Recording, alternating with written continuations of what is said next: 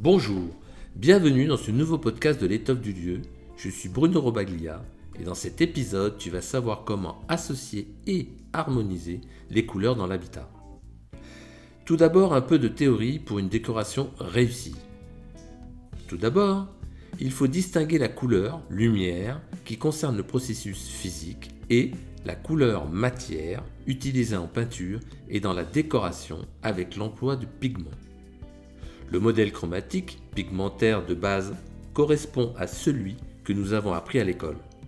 On travaille la peinture avec les couleurs dites primaires, qui sont le jaune, le rouge, le bleu. Elles ne peuvent pas être obtenues en mélangeant d'autres couleurs.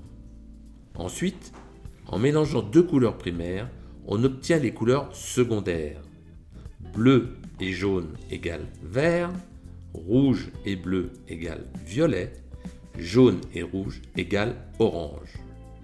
À partir de ces couleurs, va se créer un ensemble de couleurs nommé la roue chromatique, composée de 12 couleurs, 3 primaires, 3 secondaires, 6 tertiaires, soit jaune, jaune-orange, orange, rouge-orange, rouge, rouge-violet, violet, bleu-violet, bleu, bleu-vert, vert, jaune-vert. Et le marron Le brun ou le marron sont composés d'un mélange de orange et de bleu avec une proportion différente.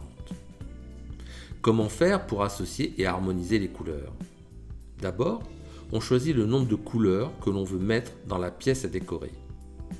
Deux couleurs Placer ces deux couleurs correspond à une harmonie complémentaire à deux teintes en utilisant deux couleurs diamétralement opposées sur le cercle chromatique comme le jaune et le violet, le rouge et le vert, le bleu et l'orange. Trois couleurs. Pour trois couleurs, ce sera une harmonie complémentaire à trois teintes. On associe une couleur à deux autres proches de sa couleur complémentaire, comme le jaune avec le bleu-violet et le grenat.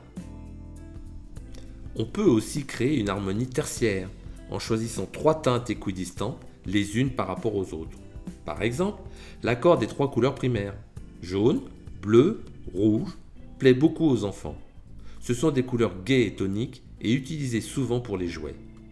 L'accord de trois couleurs secondaires, le vert, le violet, l'orange, est une harmonie fraîche et gaie pour un espace de jeu par exemple. Encore plus de couleurs? On peut tenter de placer 4 couleurs dans une pièce. C'est le maximum, car au-delà, cela peut être trop fatigant à vivre et créer de la dispersion. On parle alors d'harmonie complémentaire à 4 teintes en choisissant deux couleurs proches d'une couleur de base travaillées avec leurs complémentaires, comme le vert jaune et le jaune orangé, mis en opposition avec le lilas et le grenat. Une harmonie tétrade accord de quatre couleurs équidistantes les unes par rapport aux autres pourra être choisi et sera alors plus contrasté comme un jaune, un rouge, un turquoise et un mauve.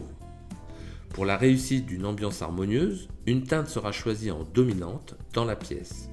Les autres couleurs seront utilisées en touches décoratives, rideaux, canapés, coussins.